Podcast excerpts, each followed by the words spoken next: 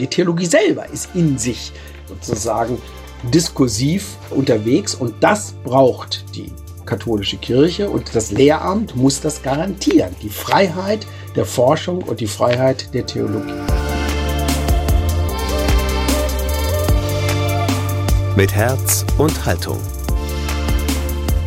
Dein Akademie-Podcast.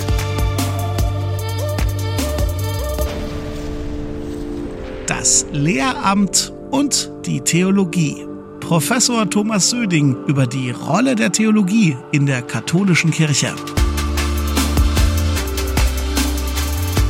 Hier ist er wieder, euer Podcast zu den großen Debatten unserer Zeit in Theologie, Politik, Kultur und Gesellschaft. Jede Woche neu aus der Katholischen Akademie im Bistum Dresden-Meißen direkt in eure Ohren. Ich bin Daniel Heinze. Hallo. Wenn zurzeit über Reformen in der katholischen Kirche gesprochen wird, dann hängt viel an der Frage, welche Stellung kommt der theologischen Forschung in der Kirche zu? Inwieweit muss sich das Lehramt der Bischöfe an theologischen Erkenntnissen orientieren und wie frei kann und sollte die Theologie gegenüber der Amtskirche sein? Um dieses tatsächlich schwierige Verhältnis von Theologie und Lehramt ringt auch der Orientierungstext des synodalen Wegs. Dieser Text wurde jüngst von dem in Rom lehrenden Theologieprofessor Martin Rohnheimer scharf kritisiert. Aus diesem Anlass haben wir mit Professor Thomas Söding von der Ruhr-Universität Bochum über das Verhältnis von Lehramt und Theologie in der katholischen Kirche gesprochen. Söding ist Professor für neutestamentliche Exegese und Theologie an der Katholisch-Theologischen Fakultät der Ruhr-Universität in Bochum und gehört seit Dezember 2021 auch zum Präsidium des Synodalen Wegs. Das Interview führt meine Kollegin Karin Wollschläger von der katholischen Nachrichtenagentur KNA. Und bevor es jetzt sofort losgeht, noch der Hinweis, diesen Orientierungstext des Präsidiums des Synodalen Wegs in Deutschland, den könnt ihr online nachlesen. Den Link gibt's in den Show Notes, also in der Beschreibung zur heutigen Folge. Und der im Interview gleich erwähnte Artikel Synodale Illusionen von Martin Ronheimer ist in der Mai-Ausgabe der Herder-Korrespondenz erschienen. Das Lehramt und die Theologie. Jetzt bei Mit Herz und Haltung.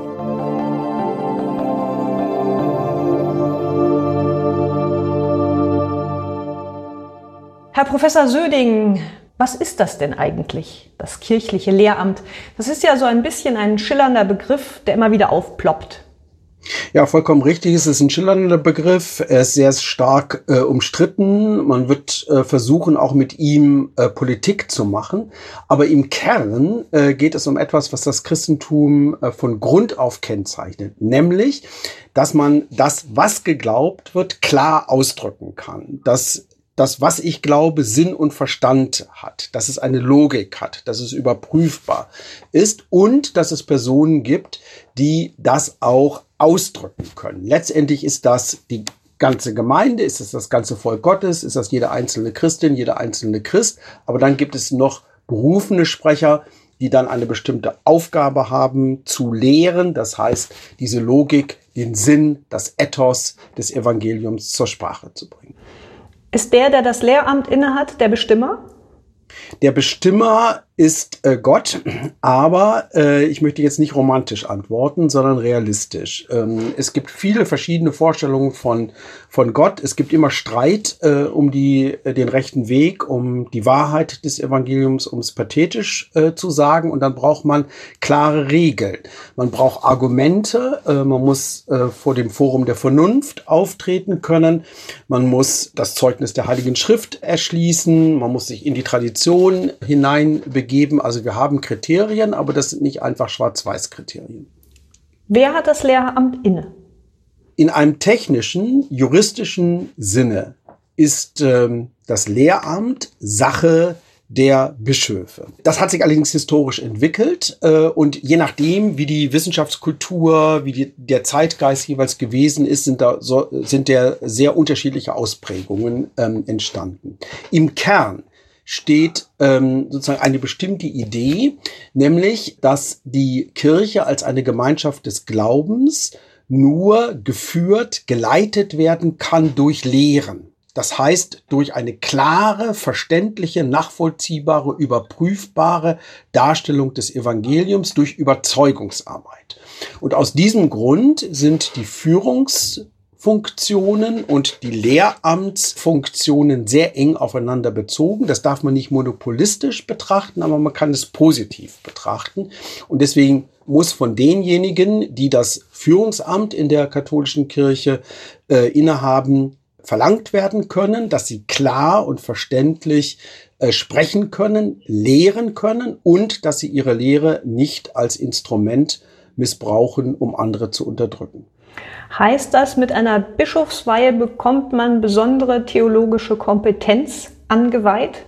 Ich würde das eher von einer anderen Seite her ähm, äh, betrachten. Es geht ja nicht darum, dass durch die Weihe der Intelligenzquotient steigt, sondern die Aufgabe verändert sich, die Rolle in der ich spreche, verändert sich. Und diese Rollenzuweisungen, das sagt ja nicht nur die Theologie, das sagt auch die Soziologie, sind enorm wichtig. Ich habe, wenn ich dieses Amt habe, eine bestimmte Verantwortung. Zu dieser Verantwortung gehört, dass nicht meine privaten Überzeugungen anderen aufgedrückt werden sollen, sondern dass ich jetzt tatsächlich in einer Weise sprechen kann, dass das, was den Glauben der Kirche ausmacht, da sind insbesondere auch die äh, Armen im Blick, die, die sonst nicht zu Wort kommen können, dass das ausgedrückt wird. Das ist eine spezifische Aufgabe, die dem bischöflichen Lehramt obliegt. Und dann gibt es ja noch die Unterscheidung zwischen ordentlichem Lehramt und außerordentlichem Lehramt. Können Sie uns das mal erläutern? Das ist äh, vollkommen richtig, wie Sie sagen, eine sehr technische Unterscheidung, die auch meines Erachtens etwas missverständlich ausgedrückt äh, wird.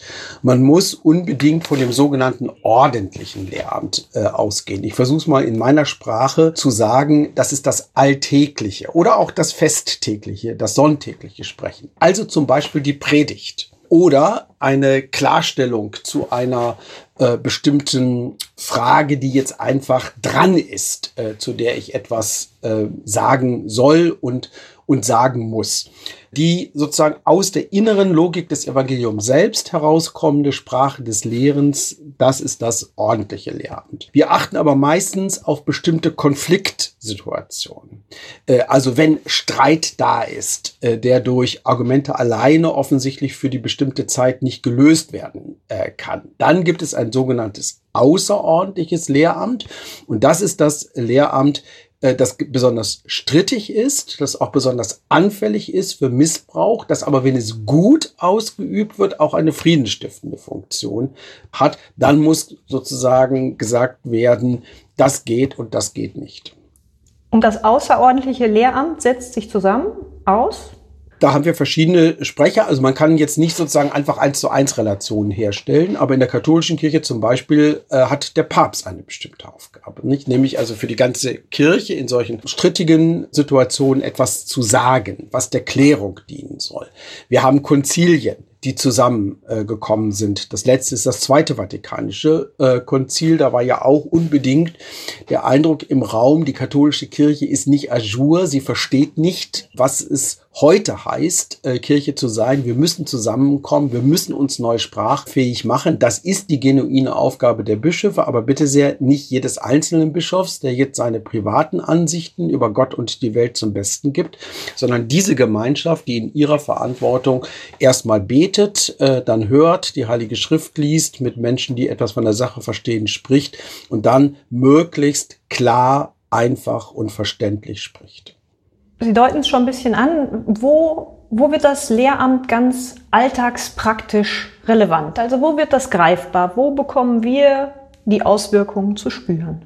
Das ähm, Lehramt ähm, wird sozusagen praktisch greifbar, vor allen Dingen in dieser Weise, wie wir das vorhin besprochen haben, des ordentlichen Lehramtes. Ja, also wenn äh, es Sprachräume des Glaubens gibt, die jetzt sicherlich, äh, darüber werden wir später noch sprechen, auch von der Theologie gefüllt äh, werden müssen oder von anderen Zeitgenossen, die aber in diesem spezifischen Sinne, über den wir jetzt gerade sprechen, auch von den Bischöfen geprägt werden. Das heißt, in erster Linie, wo ich Räume finde, wo mir auch Räume organisiert werden, in denen ich als gläubiger Mensch sicher sein kann, dass ich hier mit menschlichen äh, Stimmen, mit menschlichen Grenzen natürlich auch das Wort Gottes zu vernehmen äh, vermag. Und da dann gibt es sicherlich sozusagen bestimmte äh, alltagspraktische Situationen. Ich nehme jetzt mal ein ganz besonders kritisches Beispiel aus der Neuzeit, die sogenannte Pillenenzyklika Humane Vitae, in der jetzt versucht worden war, sozusagen so eine Art Bastard zu sagen, also das geht und das geht nicht. Und das hat einfach einen unglaublichen äh, Sturm der Kritik in allen modernen Gesellschaften ausgelöst, sodass dann nachgesteuert werden musste, was auch in Deutschland die Bischöfe dann gemacht gemacht ähm, haben. Wir haben dann auf die Gewissensentscheidungen von Einzelnen Wert äh, gelegt, hat einen unglaublichen Autoritätsverlust äh, des kirchlichen Amtes äh, und auch des Lehramtes zur Folge gehabt. Aber das wäre das hätte eine solche alltagspraktische Bedeutung haben sollen, hat es nicht gehabt, weil es abgelehnt wurde. Äh, und damit haben wir eine riesige Autoritätskrise nicht nur an diesem einzelnen äh, Beispiel, das ist für mich wie die Spitze eines Eisbergs. Nun gibt es in Deutschland ja derzeit den großen katholischen Reformdialog, den synodalen Weg. Sie gehören dort zum Präsidium, Herr Söding.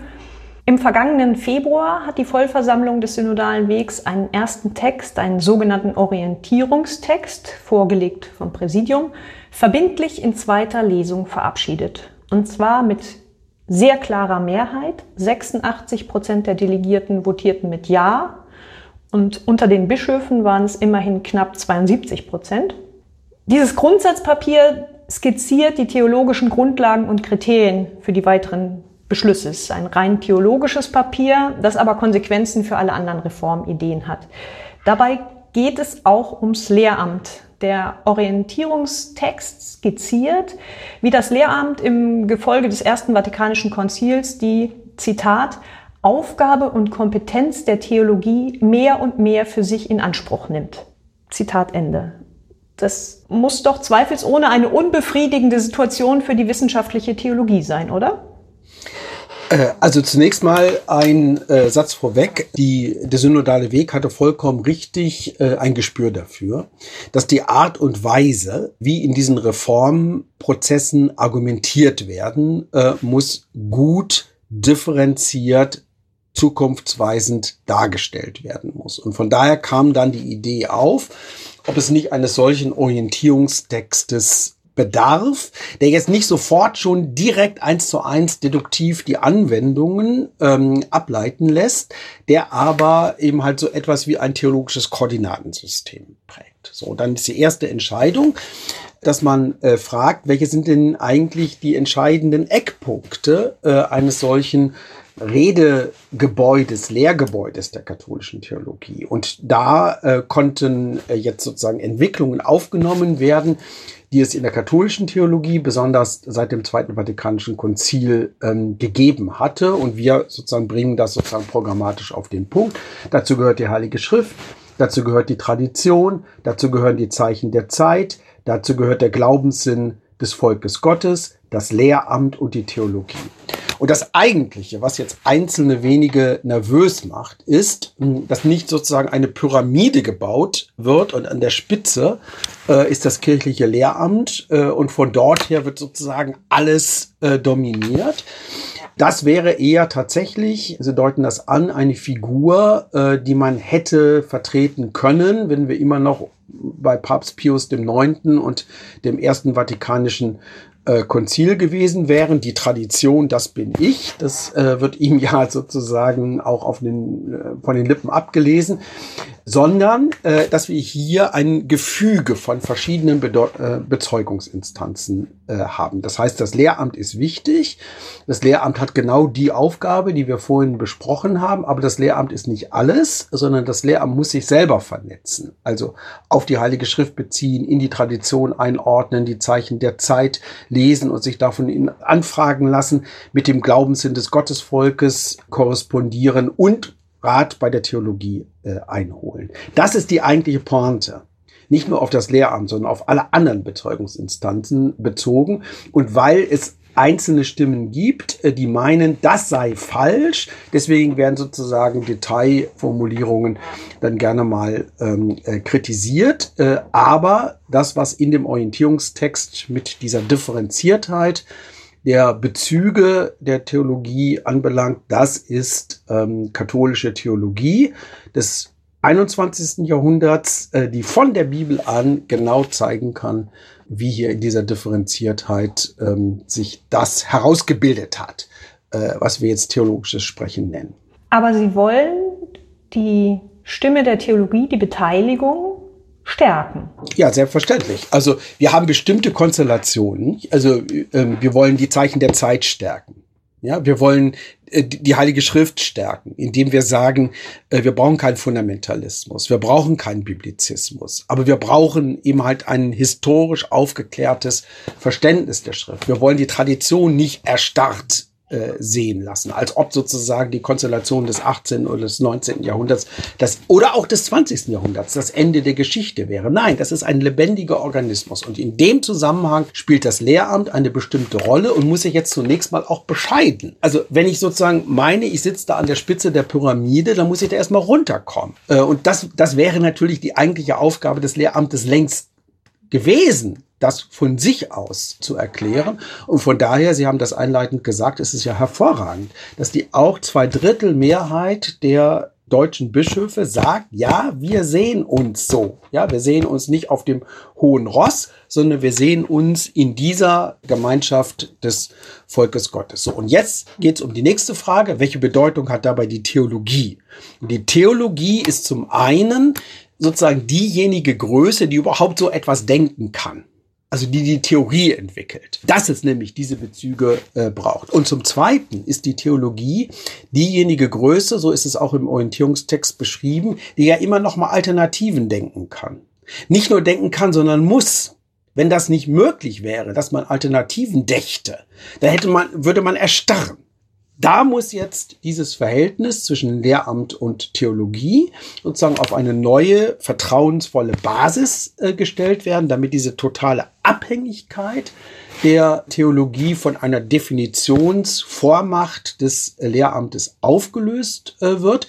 Das wollen zwar Einzelne aufrechterhalten, aber sie merken gar nicht, dass sie dadurch das Lehramt schwächen, dass sie es auf diese problematische Weise zu stärken meinen.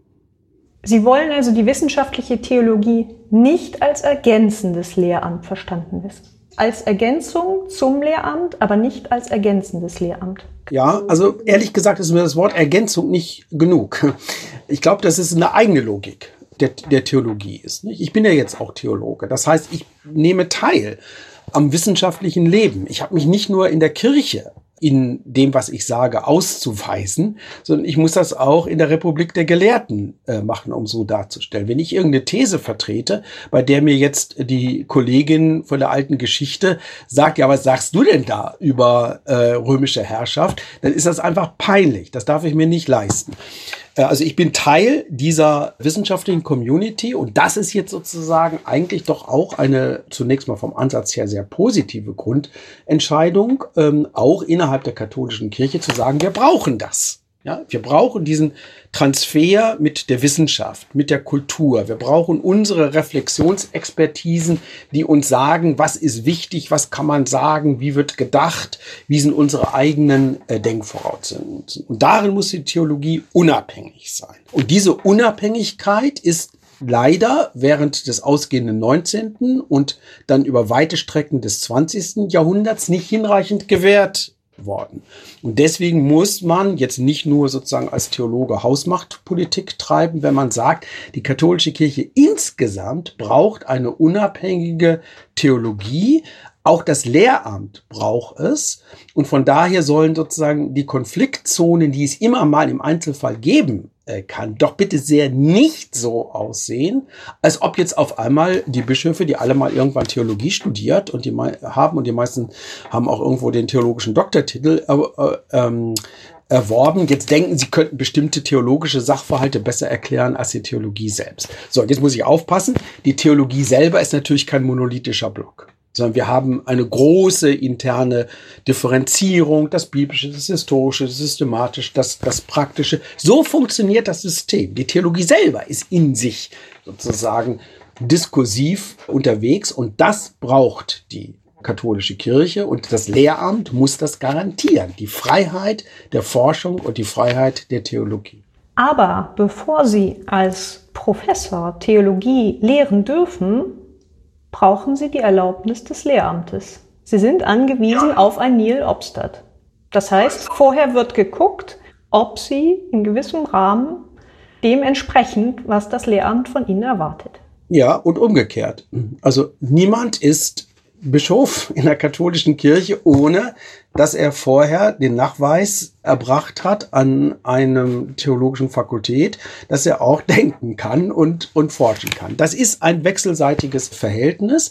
Das kann ich jetzt sozusagen unter, ähm, äh, ich muss es problematisieren, äh, weil es eben halt diese, ähm, speziell im 20. Jahrhundert, diese Übergriffigkeit äh, des Lehramtes gegeben hat. Ich bin Bibliker. Es ist erschütternd, in welcher Weise speziell auf dem Bereich der Bibel, das ist Gott sei Dank inzwischen Vergangenheit, Zeit versucht hat, bis in die kleinsten Kleinigkeiten hinein das Lehramt sozusagen die Wahrheit des katholischen Glaubens, von der die subjektiv wahrscheinlich überzeugt gewesen sind, durch Disziplinierung von wissenschaftlicher Forschung zu garantieren. Ja, das war über Jahrzehnte aufrechterhalten worden, hat ein ganz schlechtes Regime begründet und dann schließlich beginnt das mit äh, der schmerzlichen Einsicht, äh, also dass das Lehramt an dieser Stelle völlig überzogen hat.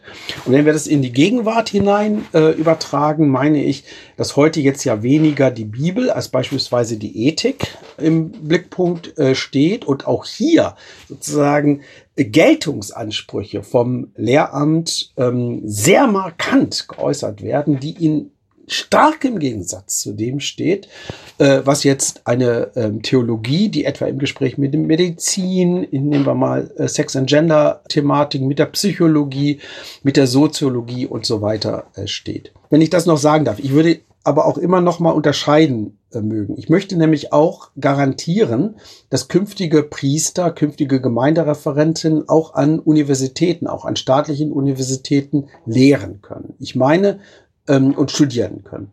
Ich meine, die theologische Forschung muss frei sein.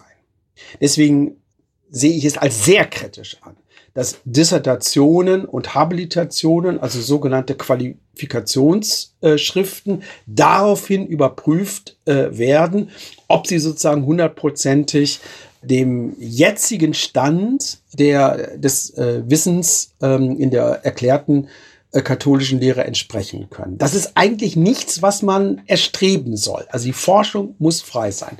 In der Lehre würde ich zugestehen, dass die Kirche erwarten darf, dass in einer fairen, differenzierten Art und Weise das, was jeweils sozusagen Stand der Lehre äh, ist, dargestellt wird. Dann muss sie aber auch erwarten, dass mit denjenigen, die Theologie studieren, auch über Grenzen, Schwächen, Alternativen nachgedacht äh, wird. Meine Erfahrung ist, dass äh, in 99 Prozent aller Fälle auch in der theologischen Lehre mit großer Verantwortung diese Aufgabe wahrgenommen wird, so dass es überhaupt keinen Grund gibt, ähm, hier jetzt nun speziell sozusagen diese Dominanz des Lehramtes über die Theologie weiter zu verfolgen.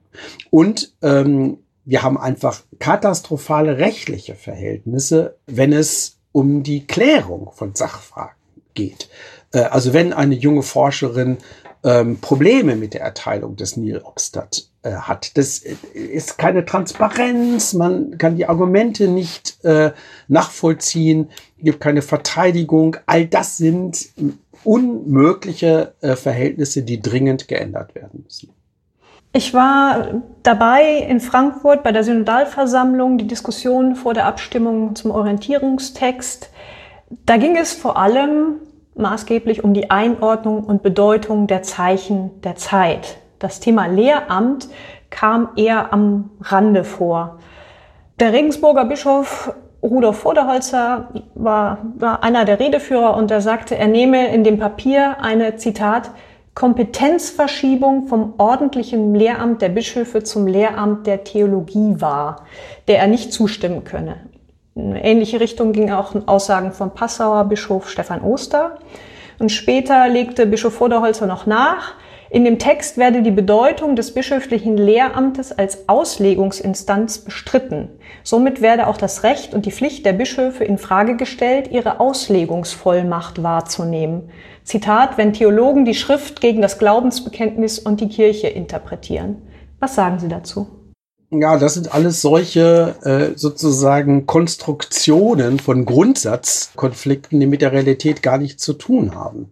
Oder anders formuliert, die nur dann etwas mit der Realität zu tun zu haben scheinen, wenn man in einer derartig detailversessenen sozusagen Akribie, ich sage Skrupulosität, jetzt meint, die Wahrheit des katholischen Glaubens an bestimmten Fixpunkten, das sind dann vor allen Dingen häufig ethische, festmachen zu äh, können. Das, darin sehe ich die verhängnisvolle ähm, Konsequenz eines ähm, Lehrverständnisses, äh, das sehr stark sozusagen nur auf die Doktrin setzt und nicht die jeweiligen Kontexte und die kommunikativen Prozesse in Rechnung stellt. Steckt dahinter die Angst, dass die Theologie künftig die Bischöfe kontrollieren könnte?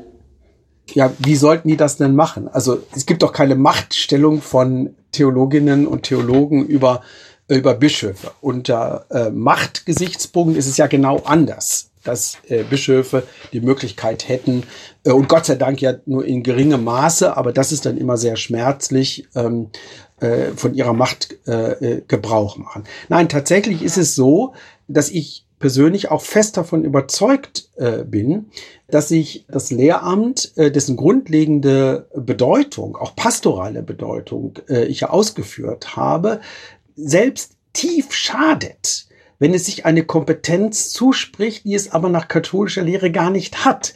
Wir haben beispielsweise, und das ist äh, kritisiert worden, gesagt, ähm, dass das Lehramt keine Kompetenz hat über Details der Bibelauslegung zu sprechen. Das ist genau das, was als erster übrigens Pius XII.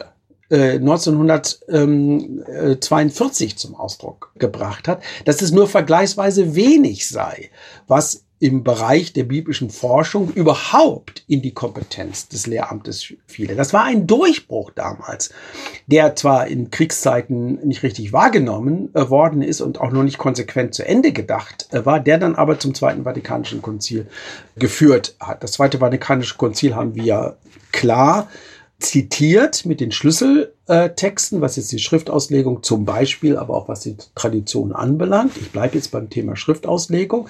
Es ist völlig klar, dass es rein Sache der Exegese ist, Texte analytisch, historisch einzuordnen. Da hat niemand etwas äh, vorzuschreiben. Wenn es jetzt aber um die Frage der der Umsetzung geht, der sozusagen Entdeckung des Anspruchs, des Zuspruchs äh, des Evangeliums, ja, da bin ich doch auch als Theologe und als Theologin zunächst mal auch mit äh, meiner Kompetenz am Ende. Das muss ich sagen. Ich predige doch nicht im Hörsaal. Ja, dann spielt, äh, kommt diese andere Rollenprosa im, ins, ähm, äh, ins Spiel und da würde ich doch eher dafür plädieren, ähm, äh, liebe Inhaber des bischöflichen Lehramtes, seid doch froh, dass es eine lebendige Theologie gibt, in der eben halt im Gespräch mit jungen Leuten, im Gespräch mit anderen äh, Wissenschaften die Wahrheitsfrage offen gehalten wird. Lassen Sie uns den historischen Bogen noch mal ein bisschen weiterziehen. In eine ähnliche Stoßrichtung wie Bischof Vorderholzer geht in der aktuellen Ausgabe der Herder-Korrespondenz ein langer Beitrag von Martin Ronheimer. Er war bis 2020 Professor für Ethik und politische Philosophie an der Päpstlichen Universität Santa Croce in Rom. Er moniert, dass im Orientierungstext des synodalen Wegs auf Basis falscher historischer Belege ein sogenanntes doppeltes Lehramt von Bischöfen und Theologen installiert werden soll. Er spricht von einem, Zitat, selektiven, willkürlichen und geradezu irreführenden, Zitat Ende, Umgang mit den Quellen. Konkret geht es dabei um die These des Münsteraner Kirchenhistorikers Hubert Wolf, wonach die christlichen Theologen des Mittelalters, allen voran Thomas von Aquin, ganz selbstverständlich von einem doppelten Lehramt von Bischöfen und Theologen ausgegangen seien. Was stimmt denn jetzt? Ja, das ist eine historische ähm, äh, Diskussion, äh, bei der ich doch raten würde, den Kompetenten zu folgen. Und das ist ähm, Hubert Wolf und das ist auch nicht zuletzt Klaus Unterburger, der hier die äh, Forschung sozusagen vorangetrieben hat. Ähm, tatsächlich ist es so, dass in dem von Ihnen zitierten Artikel uns ja auch offensichtlich empfohlen wird, dass wir wieder zu Pius IX. zurückkehren sollten. Das ist der Papst, der gesagt hat, die Tradition bin ich. Das ist der Papst äh, des Ersten Vatikanischen Konzils. Das hat man auch äh, vom Opus Dei, dem der Kollege angehört, schon sehr viel differenzierter äh, gehört. Wir haben in dem Orientierungstext eine ganz klare, belastbare Sprache gesprochen und deswegen das Wort Lehramt ausschließlich für das bischöfliche, jetzt sage ich mal das lateinische Wort Magisterium verwendet. Aber nicht um die Theologie abzuwerten, sondern um genau diese Differenziertheit aufzuwerten, die nämlich in früheren Jahrhunderten, und das haben Klaus Unterburger und Hubert Wolf dargestellt, eben halt auch üblich gewesen ist. Man hat einfach auch im angeblich so finsteren Mittelalter darauf vertraut, dass die Bischöfe, wenn sie etwas zu sagen haben, gut beraten sind, zunächst einmal die Stimme der Theologie, und das waren die führenden Fakultäten der damaligen Zeit, vor allen Dingen Paris, einzuholen. So etwas ist auch heute gar nicht außen vor. Äh, ich bin seit vielen Jahren Berater der Glaubenskommission der Deutschen Bischofskonferenz. Es ist klar, dass die Bischöfe die Bischöfe sind, aber es ist doch auch eine gute Art des Zusammenarbeitens, dass dann, wenn es jetzt tatsächlich darum geht, bestimmte fachliche äh, Expertisen einzuholen, dass jetzt nicht die Bischöfe auf einmal denken, sie sind die Obertheologen. Das wäre für mich viel eher äh, sozusagen der, äh, der Ansatz. Nein, man muss über das 19. Jahrhundert hinausgehen, man nimmt vieles davon mit. Äh, auch das 19. Jahrhundert hatte eine starke Leistung vollbracht, nämlich überhaupt sozusagen zwischen Kirche und Staat stärker zu differenzieren, als das vorher der Fall gewesen ist. Aber es gibt eben halt auch eine fatale Blickverengung des 19. Jahrhunderts auf äh, die Kleriker und speziell dann nochmal auf den Papst. Das Zweite Vatikanische Konzil hat das Bild etwas erweitert, hat aber auch zwar auf der einen Seite die Bedeutung der Bischöfe und des bischöflichen Kollegiums, auch des Lehramtes, betont, aber nicht in der gleichen Weise getan, was es besser getan hätte, nämlich auch die Einbindung der Bischöfe in das Volk Gottes zu, äh, zu thematisieren. Und deswegen, bin damals äh, Mitglied der Internationalen Theologischen Kommission im Vatikan äh, gewesen, haben wir auch äh, von dieser internationalen Kommission her versucht, über die Theologie, die Rolle der Theologie im Lehrgebäude der katholischen Kirche zu arbeiten und diese fatalen Abhängigkeiten und Einseitigkeiten aufzubrechen, um zu zeigen, von Schrift und Tradition her geht viel mehr als das, was in diesen ganz engen Blickwinkeln nur möglich scheint. Wie viel hängt denn aus Ihrer Sicht generell an dieser geschichtlichen Frage für den heutigen Anspruch von Theologinnen und Theologen auf eigene lehramtliche Autorität? Ja entscheidendes. Äh, also überhaupt das ganze Christentum ist ja äh, jetzt keine Ideenlehre, die sich irgendwas ausdenkt äh, oder irgendwann mal behauptet, jetzt ist das Ende der Geschichte gekommen, sondern die ganze christliche Religion gibt es ja überhaupt nur, weil sich etwas in der Geschichte ereignet hat, nämlich all das, was dann mit der Person Jesu, mit seinem Leben, mit seinem Tod und mit seiner Auferweckung dann in Gang gesetzt worden ist. Und von daher ist diese im, im, im Glutkern des Evangeliums selbst angelegte äh, Notwendigkeit, immer heute das Evangelium äh, zu sagen. Auch das ist ein neutestamentliches äh, Schlüsselwort, das, ohne dass es die Kirche heute überhaupt nicht mehr äh, sozusagen geben äh, würde. Und da sage ich, das wäre die Aufgabe des bischöflichen äh, Lehramtes und ich bin froh, dass das auch Einzelne tun und ich, meinetwegen viele tun.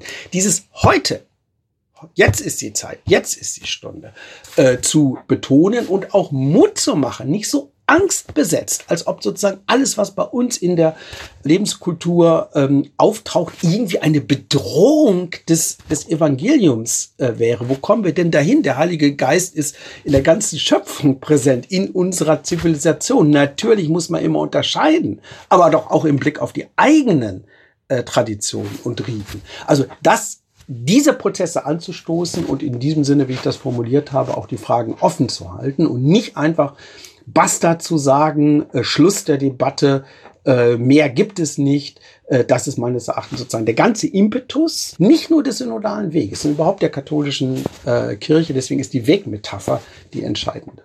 Aber wie, wie lässt sich eine Stärkung der wissenschaftlichen Theologie ähm, denken, wenn es darum geht, nach Debatten auf verbindliche Entscheidungen zu treffen? Also auf Seiten der Amtskirche und des Lehramts gibt es dafür Institutionen, es gibt Konzile, es gibt das Papstamt. Fehlen der Theologie nicht vergleichbare institutionelle Strukturen? Äh, die Theologie hat eine andere Aufgabe. Ja? Also die, die Theologie sozusagen äh, erzeugt Wissenschaft und die ist Teil des wissenschaftlichen Systems. Zu dem wissenschaftlichen System gehört immer, dass es Einzelpersönlichkeiten gibt, die sich sozusagen, ich idealisiere jetzt etwas, die sich überhaupt nichts von irgendjemandem sagen lassen, sondern sich hinsetzen und neu nachzudenken beginnen und alles in Frage stellen, was andere äh, gesagt haben. Ja, ich habe jetzt schon gesagt, das ist etwas übertrieben, ähm, aber vom Ansatz her muss das richtig sein. Das ist sozusagen dieser individuelle Teil. Dann gehört äh, dazu, dass es sozusagen Sozialformen von Wissenschaft gibt, Institute, Fakultäten, die einen bestimmten rechtlichen Status haben, die sozusagen trainieren, nicht nur Lehre und Forschung miteinander zu verbinden, äh, sondern auch eine bestimmte Form von Kollegialität zu organisieren, in der zum Beispiel ich als Neutestamentler meine moraltheologische Kollegin äh, fragen kann, also wie das denn eigentlich von aus ihrem Blickwinkel gesehen wird, was ich jetzt sozusagen im Neuen Testament lese und umgekehrt ganz genauso. Dann gibt es die Bildung wissenschaftlicher Gesellschaften, ganz typisch für das 18., für das 19. Jahrhundert. Da war übrigens mal Rom führend. Die älteste Akademie der Wissenschaften ist die römische. Also das ist nur sozusagen im Zuge eines Anti-Aufklärungskomplexes des 19. Jahrhunderts in die Defensive geraten und jetzt ist es also überfällig, dies neu zu entwickeln. Was ich verlange ähm, äh, und was ich erwarte im Sinne dieses äh, Orientierungstextes ist erstens ähm, ist zweierlei. Erstens, dass tatsächlich anerkannt wird, dass äh, die Theologie sozusagen nicht nur so äh, nicht nur sozusagen zu interpretieren hat und zu wiederholen hat, was das Lehramt sagt, sondern dass es auch dieses alternative Denken an den Staat äh, bringen kann. Und zweitens, dass das Lehramt lernt, bevor es lehrt. Und das heißt, wahrnimmt, was denn jetzt und natürlich auch in früheren Zeiten. Es ist ja klar, ähm, dass dort auch unabgegoltene Wissenstatbestände ist, zu entdecken ist. Und erst und das auch ausweist, argumentativ ausweist. Wenn das nicht geschieht, dann ist das doch alles nur Gerede. Dann ist das sozusagen Geste, ja, die, die äh, aber nicht zu überzeugen vermag. Aber um Verbindlichkeit durchzusetzen, kommen Sie nicht an der Institution vorbei. Sie sind im Grunde in einer ähnlichen Situation wie eine theologisch sehr gut gebildete Äbtissin, die aber immer noch einen Pfarrer braucht, um eine Messe feiern zu können. Ja, das ist, äh, können Sie gerne her heranziehen. Äh, ich lehre im Bistum Essen und über Jahrhunderte hat die Äbtissin von, äh, von Essen dort bestimmt, wer als Priester tätig war. Also da, auch da kann die katholische Kirche sozusagen sehr viel mehr als das, was sie jetzt gegenwärtig auf den Plan bringt. Aber jetzt äh, komme ich nochmal tatsächlich äh, zu dem Punkt zurück. Ja, ich bin der Meinung, dass es dieser Institutionalisierung, dieses organisatorischen, dieses strukturellen Bedarf wir sind nämlich nicht nur sozusagen äh, vereinzelte Gläubige, sondern wir sind Teil einer, einer Community. Die ist organisiert. Die organisiert sich, wenn sie gut organisiert ist, dadurch, dass sie sich gemeinsam auf die, dieser Vielstimmigkeit auf den Glauben besinnt. Dafür gibt es unterschiedliche ähm, sozusagen Subjekte. Das mit Abstand wichtigste ist das Volk Gottes selbst. Wenn das nicht sagt, ich glaube oder wir glauben, dann ist das also ist gar nichts mehr. Ja, und dann gibt es eben halt sozusagen zwei unterschiedliche Reflexionsinstanzen, die auch mehr nur als Reflexionsinstanzen sind. Die Theologie, ne, die reflektiert, indem sie Alternativen bedenkt, und das Lehramt, das reflektieren muss, um die Einheit im Glauben, die Einheit der Kirche sozusagen zu, äh, zu fördern. Das geht nie ideal. Das das muss sozusagen eingepreist werden in das äh, System und deswegen braucht es diese Reziprozität der Beziehungen und es braucht sozusagen verlässliche Dialogstrukturen und soweit das geht auch Konfliktlösungsorganisationen, damit äh, tatsächlich sozusagen die Stärke dieses äh, pluriformen Systems ausgespielt werden kann. Herr Professor Söding, haben Sie ganz herzlichen Dank, dass Sie mit uns dieses komplizierte theologische Feld ein wenig abgeschritten sind und das ein oder andere erhellt haben. Vielen Dank meinerseits für die guten, herausfordernden, inspirierenden und kritischen Fragen.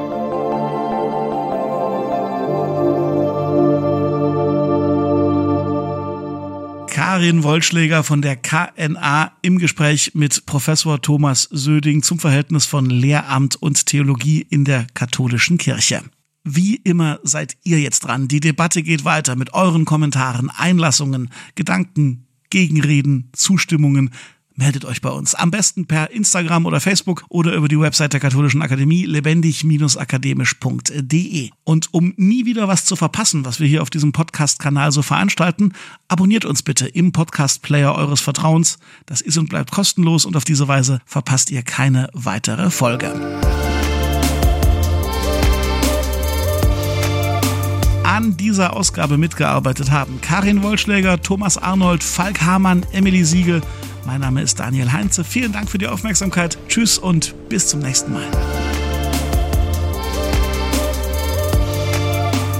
Mit Herz und Haltung. Dein Akademie-Podcast.